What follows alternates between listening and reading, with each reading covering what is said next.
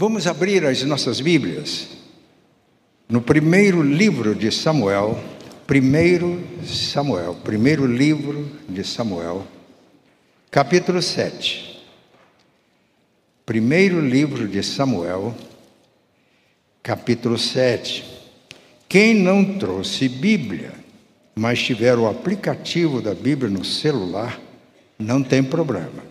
Pode abrir mas eu vou pedir porque nós vamos fazer uma exposição deste texto. Primeiro livro de Samuel, capítulo 7. Prime... Ah, eu tinha chamado você para esse aviso da, da vigília. Né? Vamos divulgar o máximo que pudermos na semana, para que a gente esteja lá. Irmãos, isso é muito bom nós nos fazermos presente é um estímulo para irmãos de outras igrejas. E a gente também vai ser abençoado, eu tenho certeza. Vamos nos encontrar lá? Muito bem. 1 Samuel, capítulo 7. Vamos ler e expor todo o capítulo, portanto, eu peço que os irmãos que abrirem as suas Bíblias, deixem a Bíblia aberta. Os irmãos que estão no aplicativo do celular, deixa aí não vamos usar o celular para nada mais agora, a não ser aqueles que vão usar o aplicativo da Bíblia. É 1 Samuel capítulo 7. Então vieram os homens de Kiriat Jearim e levaram a arca do Senhor à casa de Abinadab, no outeiro, e consagraram Eleazar, seu filho, para que guardasse a arca do Senhor. Sucedeu que, desde aquele dia, a arca ficou em Kiriat Jearim, e tantos dias se passaram que chegaram a vinte anos. E toda a casa de Israel dirigia lamentações ao Senhor. Falou Samuel a toda a casa de Israel, dizendo: Se é de todo o vosso coração que voltais ao Senhor, Tirai dentre vós os deuses estranhos e os astarotes, e preparai o coração ao Senhor, e servi a Ele só, e Ele vos livrará das mãos dos filisteus.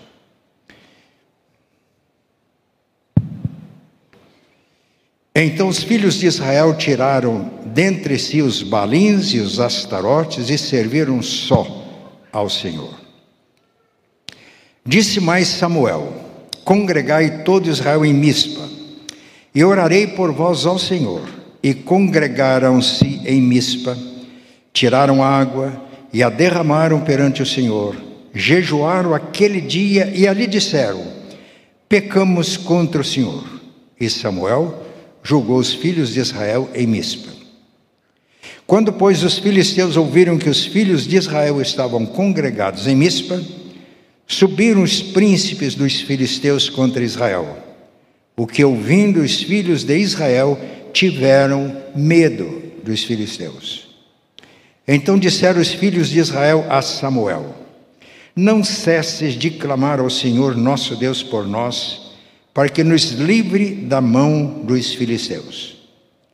Tomou, pois, Samuel um cordeiro que ainda mamava e o sacrificou em holocausto ao Senhor clamou Samuel ao Senhor por Israel, e o Senhor lhe respondeu.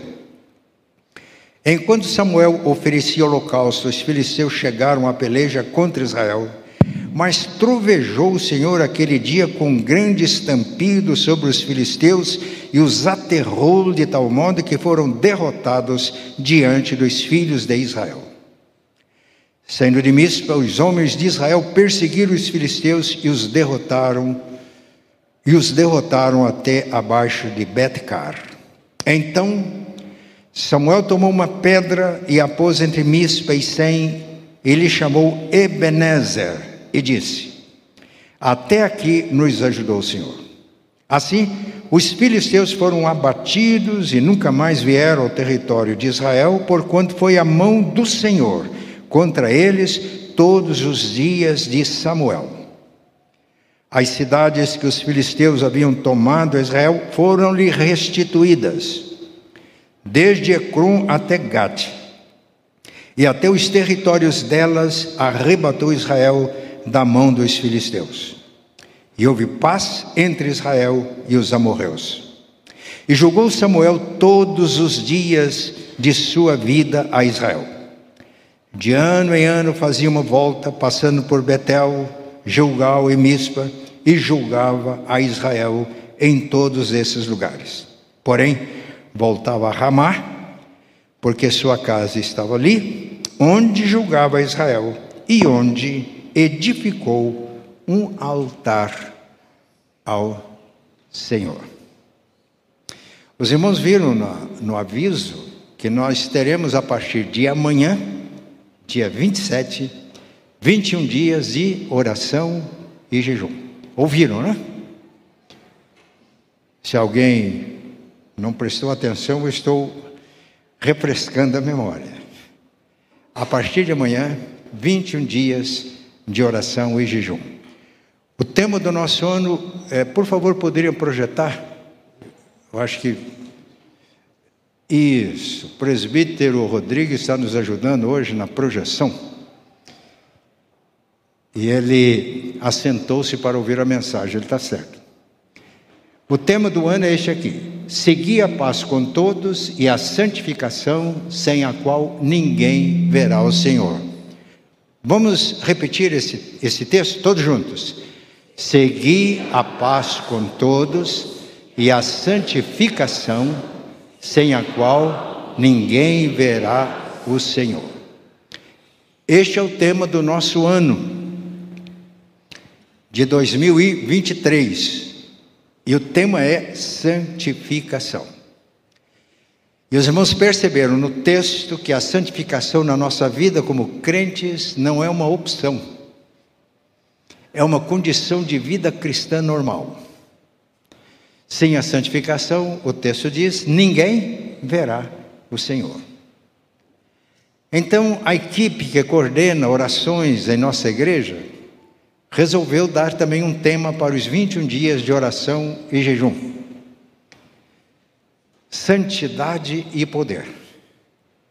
As duas coisas estão ligadas. Quando a gente está falando em poder, nós estamos nos referindo ao poder de Deus. Santidade e poder. E há também um texto bíblico que está embasando esses 21 dias de oração e jejum, que estamos lançando hoje e que vai começar amanhã. O texto está em Josué. Não precisa de procurar, eu vou citar o texto. Josué 3, 5.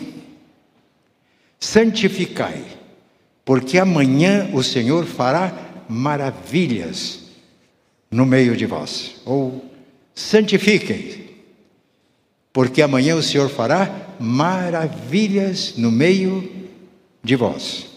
Ou santifiquem, né? e amanhã o Senhor fará maravilhas no meio de vocês. Santificação e poder, santidade e poder. Santifiquem-se, porque amanhã o Senhor fará maravilhas no meio de vocês. E o que aconteceu no contexto de Josué? Israel tinha se libertado do cativeiro egípcio. Tinha vencido todas as provações e lutas do deserto. Chegaram às margens do Rio Jordão. Estava prestes a conquistar a terra prometida. Mas havia obstáculos. Havia o Rio Jordão que estava transbordando em suas ribanceiras, tinha que atravessar o rio. Havia cidades muralhas, inimigos temíveis. Então, a exortação de Josué ao povo está relacionado com tudo isso. Santifiquem, porque amanhã o Senhor fará maravilhas no meio de vocês. O povo se santificou, cerimônias de purificação que envolveu todo o povo. Depois, seguindo as instruções de Josué, o líder do povo de Deus, seguindo os sacerdotes que ia com a arca da aliança, símbolo da presença do Deus vivo no meio do povo. Eles foram na frente, os líderes na frente, sacerdotes na frente, quando os pés deles colocaram-se nas águas do Jordão, as águas se abriram e eles passaram. Santifiquem-se hoje, porque amanhã o Senhor fará maravilhas no meio de vocês. Mais uma grande muralha. Deus fez maravilhas e as, as muralhas caíram. Jericó foi conquistada. Gigantes, inimigos temíveis, o Senhor foi dando vitória para o povo. Santifiquem-se, porque amanhã o Senhor fará maravilhas no meio de vocês. Conversando com a equipe que a irmã Elsie coordena de oração, isso aqueceu o nosso coração. E recebemos como palavra de Deus para nós, para cada um de nós individualmente e para nós como igreja. Santifiquem-se, porque amanhã o Senhor fará maravilhas no meio de vocês. E é isso que está nos inspirando e nos motivando para os 21 dias de oração e jejum. Por que 21 dias? Somos inspirados na experiência de Daniel, o profeta. Ele viveu uma fase muito difícil. Israel estava no exílio babilônico. E ele, como profeta, querendo entender os acontecimentos e como a mão de Deus estava em tudo aquilo, ele orou. E ele foi levado a jejuar durante 21 dias. O jejum de Daniel não foi um jejum absoluto de comida durante 21 dias. O texto diz: Nesses dias eu não comi nenhum manjar apetitoso, agradável. Ele estava no palácio. E no palácio, meus irmãos, a mordomia. Comida é boa, bebida. Daniel não comeu nenhum manjar apetecível, agradável e durante 21 dias ele clamou ao Senhor e a resposta veio dos céus. Basta os irmãos chegarem em casa, pegar o livro do profeta Daniel, capítulo 10, e ler tudo o que aconteceu. O Senhor, respondendo à oração de Daniel, fez maravilhas. Israel estava vivendo uma fase complicada. Preste atenção. Israel é a igreja no Antigo Testamento. O povo de Deus começa com Abraão e vai estar presente no mundo cumprindo missão até a volta de Jesus em glória. Antigo Testamento de Israel. E a grande esperança de Israel era o Messias. Isso aconteceu em Cristo. Na igreja, Jesus é o Senhor da igreja. Então ele está no centro da história do povo de Deus. Não podemos entender o Antigo Testamento a não ser à luz da vida e ensinos e ministério de Jesus. Agostinho dizia que o Novo Testamento está latente no Velho, e o Velho Testamento está patente no Novo Testamento. Por isso que aqui a gente orienta para que a gente leia a Bíblia de Gênesis a Apocalipse. O texto lido hoje, 1 Samuel 7, está no Antigo Testamento. Uma fase da história do povo de Deus. Quando lemos o Antigo Testamento, o Novo Testamento e a história da igreja, nós percebemos que o povo de Deus passa por momentos diferentes em sua história. Momentos em que há grandes manifestações do poder de Deus. Momentos de avivamento e momentos difíceis momentos de crise, momentos quando o povo de Deus sofre. E quando lemos com atenção o Antigo e o Novo Testamento, a história do povo de Deus no Antigo e Novo Testamento, a gente percebe todas as vezes que houve crise, dificuldade na história do povo de Deus, havia uma razão, uma palavra-chave, preste atenção, a palavra apostasia. A palavra apostasia significa literalmente afastamento. Afastamento de Deus.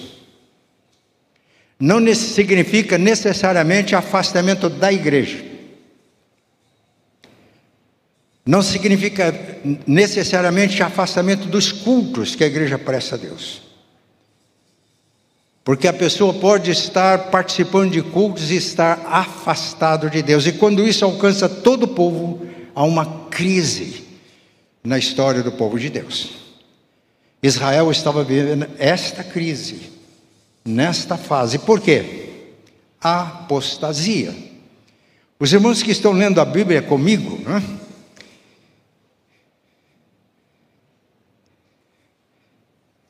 percebem que depois que Israel conquistou a terra prometida, livro de Josué, veio o período dos juízes, e no período dos juízes houve diversas fases críticas.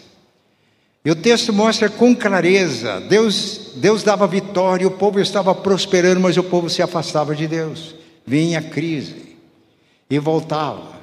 Até que chegou a última crise, que foi uma crise muito severa, descrita no livro, do, no livro de Samuel. O que aconteceu?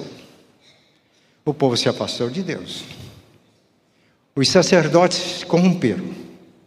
Aqueles que deveriam ser os líderes espirituais do povo de Deus na época, tornaram-se execráveis diante de Deus, Isso uma conduta condenável diante de Deus.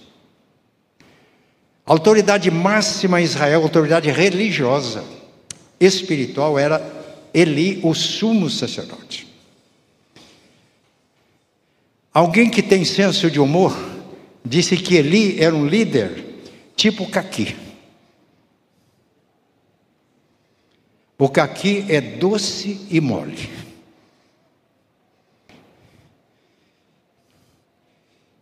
Eli era doce. Mas os seus filhos que exerciam o sacerdócio, que deveriam servir no altar, eles se serviam do altar. É só ler capítulo 1 e capítulo 2 de 1 Samuel. Para tirar benefícios, ao invés de estar servindo, se servir, tirar benefícios. Tornaram-se imorais, adúlteros Deus enviou um profeta que repreendeu Eli. Eli chamou os seus filhos, disse: Que notícia é essa que eu estou ouvindo a respeito de vocês? Se alguém pecar contra o ser humano, vai haver intercessão, mas que, quando peca contra Deus, vocês estão profanando o santuário, vocês estão desprezando o culto, vocês estão desprezando as ofertas, vocês estão cometendo imoralidade, tendo relações sexuais com as mulheres levianas que se ajuntam na tenda do encontro com Deus. Meus filhos, mas a Bíblia diz que eles não viram, porque o juízo de Deus já estava decretado sobre Eli e sua família. Deus ia levantar outro sacerdote e outra família sacerdotal, o que aconteceu? Complicado, né? O povo se afastou de Deus e uma liderança assim. Aí os inimigos se mobilizam para guerrear contra Israel. Nós já estamos lá no capítulo 4 de 1 Samuel. E Samuel vai para a batalha. Os filisteus inimigos mataram cerca de 4 mil israelitas, daqueles que pertenciam ao povo da aliança. Então o povo diz: Mas isso porque a arca da aliança não está aqui. Então mandaram uma notícia ao sumo sacerdote: para a gente vencer na batalha, precisamos ter a arca da aliança aqui com a gente. Eli, o líder Caqui, ficou muito preocupado, mas mandou a arca. E os dois filhos, profanos, sacerdotes mais profanos e morais, é que estavam conduzindo a arca. E quando a arca chegou no exército israelita, eles prorromperam em gritos de alegria, houve um avivamento. Agora Deus está conosco e Deus vai nos livrar dos nossos inimigos. Do lado de lá, os filisteus, quando souberam que a arca da aliança estava no meio do exército israelita, eles ficaram com medo. Eles disseram: Nós ouvimos, sabemos quem é o Deus de Israel. Ele abriu o mar vermelho, ele abriu o Jordão. E os líderes disseram: Vamos levantou a moral da tropa, vamos agora lutar por nós, pela nossa casa, pelas nossas famílias. A batalha se travou e dessa vez 30 mil israelitas foram mortos. Não, Israel tinha se apostatado. Tem havido apostasia no povo de Deus em muitas fases da história, em muitas fases da igreja. Muita, em muitas igrejas locais há fase de apostasia. E o povo não se afasta, não é, não é questão de afastar da igreja, de frequentar cultos, mas de afastar de Deus. E quando se afasta de Deus, não tem nem consciência de pecado está transgredindo os princípios de Deus e não está nem aí, e continua fazendo culto. Percebe que temos uma batalha pela frente, aí oramos. Deus está com a gente, Deus vai dar vitória, e Deus vai dar vitória com o coração longe de Deus. Pessoas que não levam a sério o culto, pessoas que não temem a Deus, apesar de frequentar igrejas. E quando a gente não teme a Deus, a gente começa a temer o diabo.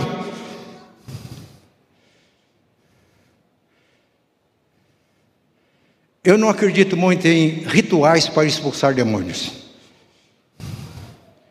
Nós vencemos o demônio quando nós estamos com Deus. Estar com Deus não significa que nós estamos participando de cultos animados barulhentos, porque houve um barulho no exército de Israel quando a arca chegou. Porque que muita gente levantasse as mãos e dizer: Glória a Deus, agora Deus está conosco e vamos vencer. A arca estava presente, realmente era um símbolo da presença de Deus, mas o povo estava longe de Deus povo de Deus, não estou falando de pagãos, de gentios. E o povo foi fragorosamente derrotado. Além dos 30 mil soldados, os dois sacerdotes foram mortos. De Deus não se zomba. O que homem semear, isto se fará. O sumo sacerdote estava sentado esperando notícias, temeroso, porque ele tinha permitido. O sumo sacerdote Eli, líder espiritual Caqui, doce e mole, tinha permitido que a arca fosse, e agora ele estava muito preocupado. Ele ficou lá sentado esperando, ele era idoso, com obeso. Quando ele recebe a notícia, a arca foi tomada pelos inimigos, os dois filhos mortos, ele caiu da cadeira, quebrou o pescoço e morreu. A esposa de um dos sacerdotes estava grávida. Vieram as dores de parto e teve um parto prematuro. Antes de morrer, ela viu que tinha dado à luz um filho, ela deu o nome para o filho, Icabode, que significa sem glória, foi sem glória. E ela deu esse nome e expirou antes de morrer: Foi-se a glória de Israel. A arca, que era o símbolo da presença dele, foi tomada pelos inimigos. E aí Israel mergulhou numa terrível crise. Mas, e sempre tem um mas, porém, sempre tem um porém, quando a gente estuda a história da igreja, do povo de Deus, Deus não abandonou o seu povo. Seja qual for a situação da igreja como povo de Deus de um modo geral, ou de uma igreja em particular de uma igreja local, Deus sempre mantém um remanescente fiel. Em Israel, nessa época, havia um remanescente. Lá estava Ana, uma mulher simples. Um problema grave, era estéreo, para aquela época era muito complicado. Enfrentando problemas domésticos. Então, é mulher comum, como muitos de nós. Yara, Ana, orou a Deus, derramou seu coração diante de Deus, pedindo que Deus a curasse da esterilidade e que lhe desse um filho homem. E se o Senhor cumprisse o que ela estava pedindo, ela ia consagrar aquele filho a Deus. Deus atendeu a oração, nasceu Samuel, e ela levou Samuel e o consagrou ao Senhor. Samuel era ainda um adolescente, ou criança, por isso vamos levar a sério as crianças, gente, os juniores. O pastor Júnior está por aí, trabalha com juniores, adolescente. Porque olha, Deus falou com o sumo sacerdote Eli através desse menino, que servia lá. Às vezes eu estou lendo a Bíblia e disse, essa Ana era uma mulher crente mesmo. Porque ela devia saber que a situação estava ruim, o ambiente estava corrompido, mas ela creu em Deus e deixou Samuel aos cuidados de Eli. Ele foi se preparando como um ajudante no santuário do Senhor. Samuel era levita. E por isso ele estava, de acordo com as instruções da palavra, em condições de exercer aquela função.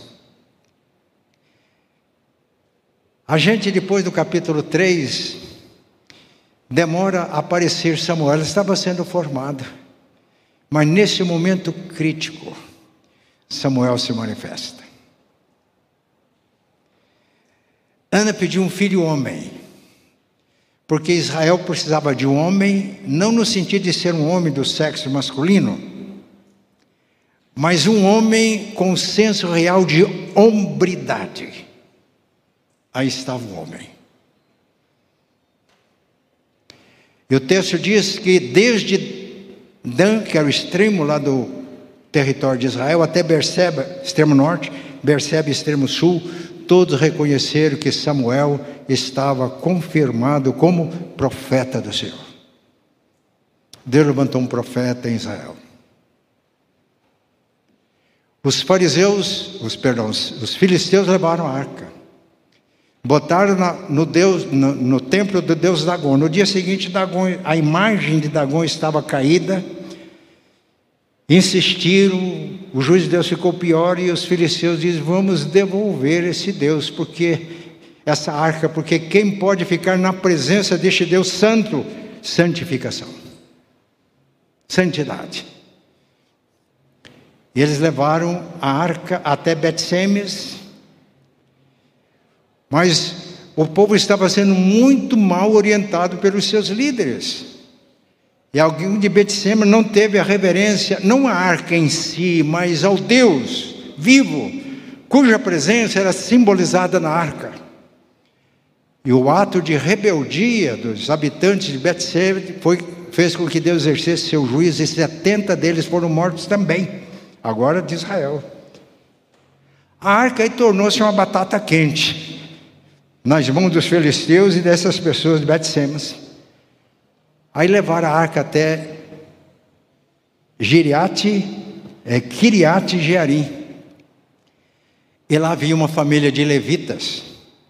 E ficou na casa de Abinadab e consagraram Eleazar, sacerdote. Não estava mais no santuário. A arca agora estava na casa de um israelita, levita, cujo filho foi consagrado sacerdote, cuidando da arca. Quanto tempo ficou a arca lá? 20 anos. Foi uma fase difícil da história de Israel. E o texto que nós lemos diz que as pessoas é,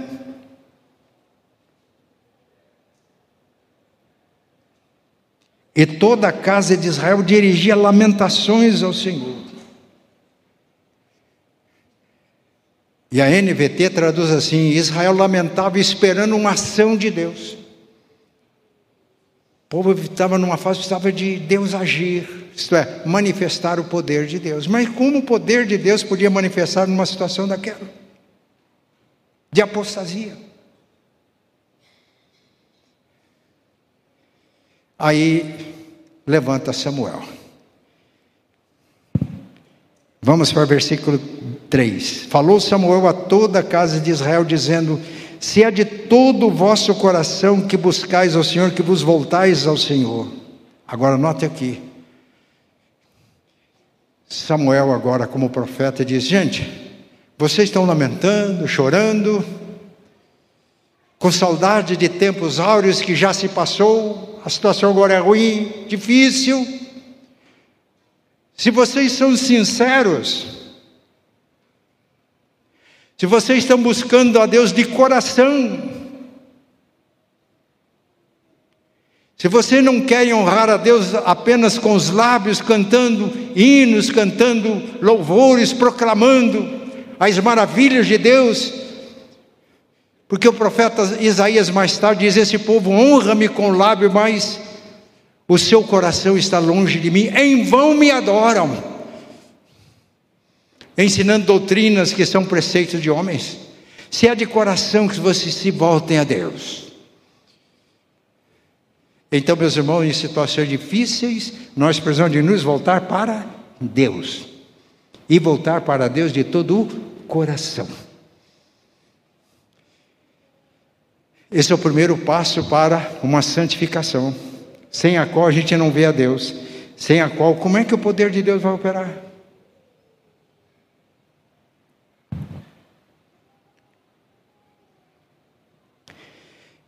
Buscar Deus.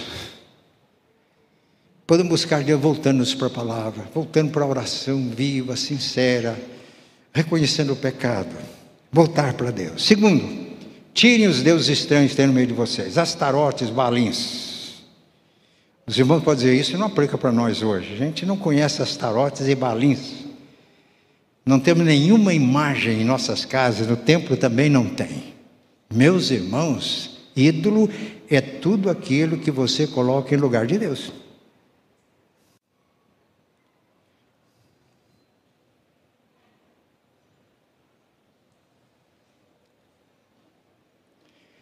Vamos abandonar a idolatria?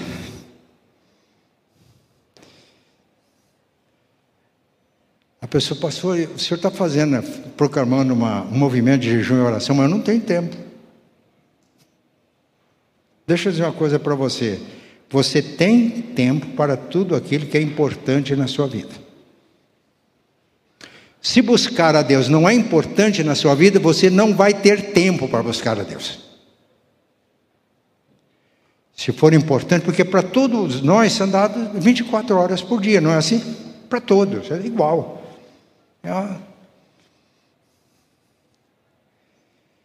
então, se vamos buscar a Deus de coração, isso é o mais importante agora. Então, nós vamos ter tempo, se cada um de vocês vai ter tempo. Eu não estou pressionando ninguém. Mas eu estou dizendo, se você não buscar a Deus de coração, separando tempo para isso, porque isso não é importante para você. E você nem tem consciência disso.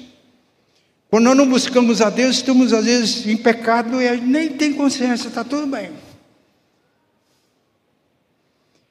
Segundo, aliás, continua o texto. E servir a Ele só e Ele livrará vocês dos inimigos. Rocha, vai me preparando para o final do culto, repetir o avante, avante, o crente. Servir a Deus, isso se chama integridade de coração. Irmãos, eu estou casado há, vamos fazer 57, né? 57 anos. Se vocês perguntarem para Eloá se eu sou o maior, a, melhor marido do mundo, eu sei a resposta que ela vai dar.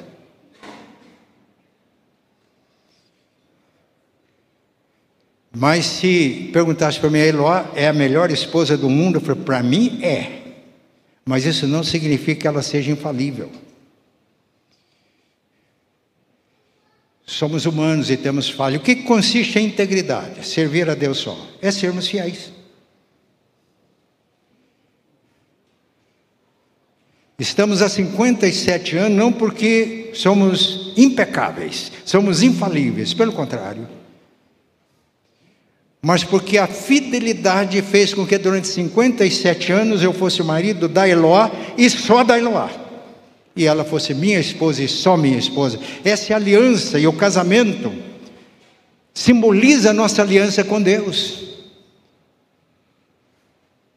A idolatria é igual na Bíblia a adultério espiritual. Integridade. Buscar a Deus, desfazer-se dos ídolos e integridade na nossa vida cristã. A integridade significa que eu não peco, mas se eu peco, eu não justifico o pecado, eu não racionalizo o pecado, eu faço de conta que não é pecado. A integridade consiste em reconhecer, confessar e abandonar o pecado. Sem santidade ninguém vê a Deus. Não adianta a gente clamar, clamar, cantar músicas bonitas, se não somos íntegros, se não buscamos a santidade, Deus não fará maravilhas no nosso meio.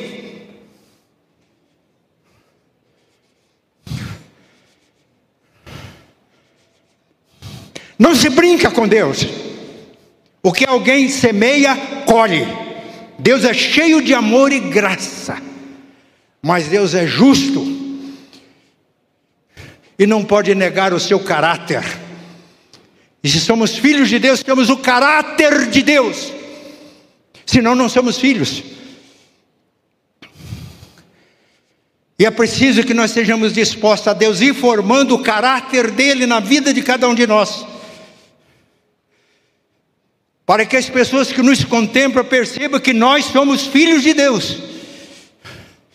Que Jesus, o nosso Senhor e Mestre, forme a sua vida em nós para que as pessoas nos olhem e diz: Este é discípulo de Jesus, aonde quer que a gente esteja, no trabalho, em casa.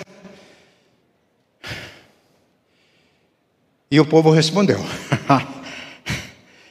e o povo se reuniu em Mispa. Ah, vamos reunir, eu vou interceder por você. Ah, ele falou: quem vai, quando alguém peca contra Deus, quem vai interceder? Interceder, Deus levantou um intercessor. Chamava-se Samuel. Samuel amava Deus e temia Deus, mas amava profundamente o seu povo. Pois Samuel colocou entre o povo e Deus e começou a interceder pelo povo. Meus irmãos, Moisés foi assim. Houve um momento tão grave na vida de Moisés que ele disse: Senhor, o povo pecou, adorou o bezerro de ouro. E Deus tinha dito para ele: Moisés, eu vou acabar com esse povo, vou fazer de você e da sua descendência um povo maior. Claro, Deus estava testando Moisés. Mas não, Senhor, não, não. Chegamos até aqui. As pessoas vão ver o que o Senhor fez para libertar o povo. Agora vão dizer: Deus não podia botar na terra prometida e acabou como. Não, Senhor. E chegou um momento que Deus disse: Senhor, ou perdoa o pecado desse povo, ou risca o meu nome do teu livro. Eu não aconselho ninguém a fazer essa oração. Mas essa é a estatura de um líder espiritual. Que quando percebe o pecado, a miséria, a imoralidade, e eu já disse, nós não devemos temer o diabo, temer a Deus. Honrando a coisa é cair nas mãos do Deus vivo, Deus levanta líderes, se coloca entre ele e o povo para interceder.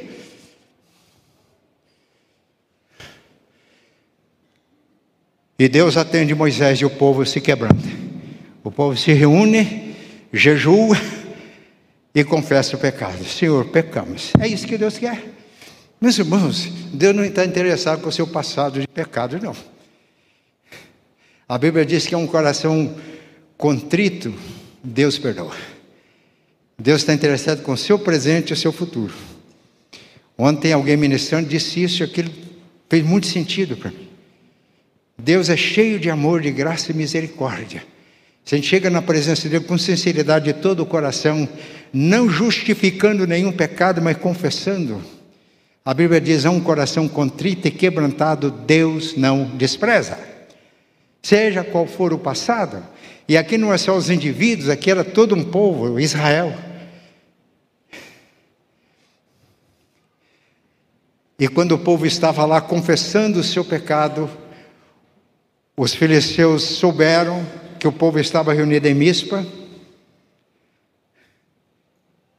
Eu não vou ler, mas os irmãos podem pôr ler em casa, né? eu vou citando aqui, que o relógio não para de andar ali. que o povo estava congregado em Mispa, eh, os filisteus prepararam também os seus exércitos. Mas agora foi o contrário. Agora quem teve medo foram os israelitas. Antes eles com a arca presente, um povo corrupto, apóstata, mas deram gritos de alegria: Deus vai nos libertar. Agora é o contrário. O povo se encontrou na presença de Deus, confessou seus pecados. E o povo diz: a gente não consegue vencer os filisteus. E chegaram para Samuel e falaram: Samuel, por favor, interceda por nós. É assim, meus irmãos. E Samuel cumpriu a sua função de intercessor. E enquanto Samuel oferecia um sacrifício no altar, olha que o sacerdócio restaurado. Levantaram o altar. Não faz nenhuma menção da presença da arca agora, tá? Pode ler aí que não tem menção. Mas o altar de Deus foi levantado. Agora tem um profeta. Agora tem um adorador que é sacerdote. E ofereceu no altar ele já tinha orado pelo povo. Enquanto Samuel oferecia o sacrifício no altar, o poder de Deus se manifestou. A santificação, meus irmãos, precede a manifestação do poder de Deus. E o Senhor trovejou e aterrou os filisteus que começaram a fugir sem que Israel se movesse. O poder de Deus se manifestou santificai-vos, porque amanhã o Senhor fará maravilhas no meio de vós. Se Deus não está fazendo maravilhas em nosso meio, quem participou do encontro ontem? Deus faz maravilhas. Se Deus não está fazendo maravilhas, a palavra de Deus está nos exortando ao arrependimento e à santificação. Porque quando isso acontece, é natural a manifestação de Deus. Deus nunca abandona o seu povo, Ele está sempre querendo abençoar. Deus perdoa os pecados, deu vitória. Alguém disse: se eu ajo, eu ajo. Faço alguma coisa, eu faço alguma coisa. Agora, se eu busco Deus, me humilho na presença de Deus e oro, Deus age. Quando eu ajo, eu ajo. Eu tenho que contar com a minha esperteza, com a minha inteligência, com o meu conhecimento, com o meu cabedal. Mas quando eu oro, Deus age. Viram a diferença? E os filisteus fugiram diante de Israel. Aí agora também os soldados israelitas agem. Mas agora eles agem sob o poder de Deus. E eles vão e fazem a batalha e vencem os inimigos, consolidam a vitória. Agora preste atenção. De quem o mérito da vitória? De Samuel. Dos soldados israelitas. Aí Samuel, quando houve a, a, a vitória, ele chamou o povo, levantou um memorial. E o memorial tem esse nome, Ebenezer. Até aqui nos ajudou o Senhor. Foi o braço do Senhor. Não há salvador da pátria.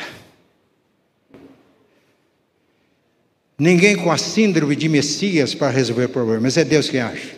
Ele é soberano. O memorial. Até aqui nos ajudou o Senhor, Ebenezer. A vitória é consolidada. E o texto que eu li termina assim: Aí Samuel julgou Israel. Julgar significa, meus irmãos, que os problemas que o povo estava tendo, Samuel foi ajudando o povo a resolver. A cumprir os deveres não cumpridos, pagar dívidas que não pagava porque gastava demais, além do que ganhava, e responsabilidade, essa coisa toda que é próprio do mundo, mas que não é próprio de crente. Samuel julgou para que o povo se libertasse de todos esses entulhos mundanos. Isso foi a função de Samuel. Mas o texto diz Samuel levantou um altar. Ah, o altar foi restaurado. E aí ele, durante todos os dias da vida de Samuel, os filisteus não fizeram mais incursões contra Israel. E Samuel julgava o povo em diversos lugares, mas ele morava em Ramá. E o povo procurava Samuel em Ramá. E Samuel inaugurou uma nova fase na história de Israel.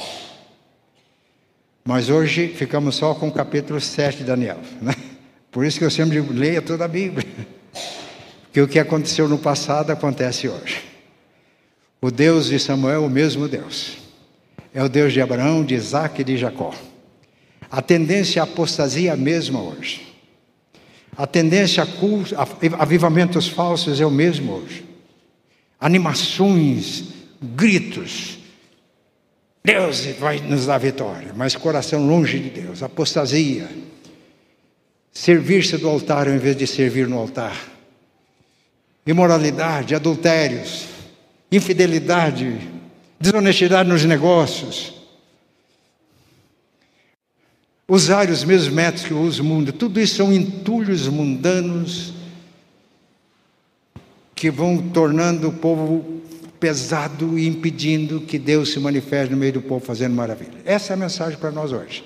Esta é a mensagem para a primeira igreja presbiteriana independente de Curitiba e para todos aqueles que nos ouvem também pela internet. É o mesmo Deus. Quando nós não voltamos para Ele de coração, quando íntegros confessamos pecado, Ele esquece o passado. Profeta Jeremias diz: Olha, eh, se vocês se arrependerem, os, os pecados de vocês vão ficar nas profundezas do mar. Você lembra disso? Não é profeta Isaías, é outro profeta. Nas profundezas do mar. E alguém que tem senso de humor diz, e ele põe uma plaquinha lá dizendo assim: é proibido pescar. Deus não está interessado com o meu passado pessoal, com o seu, nem com o passado desta igreja. Deus está interessado no nosso presente e no nosso futuro. Santificando-nos hoje, amanhã, o Senhor fará maravilhas no nosso meio.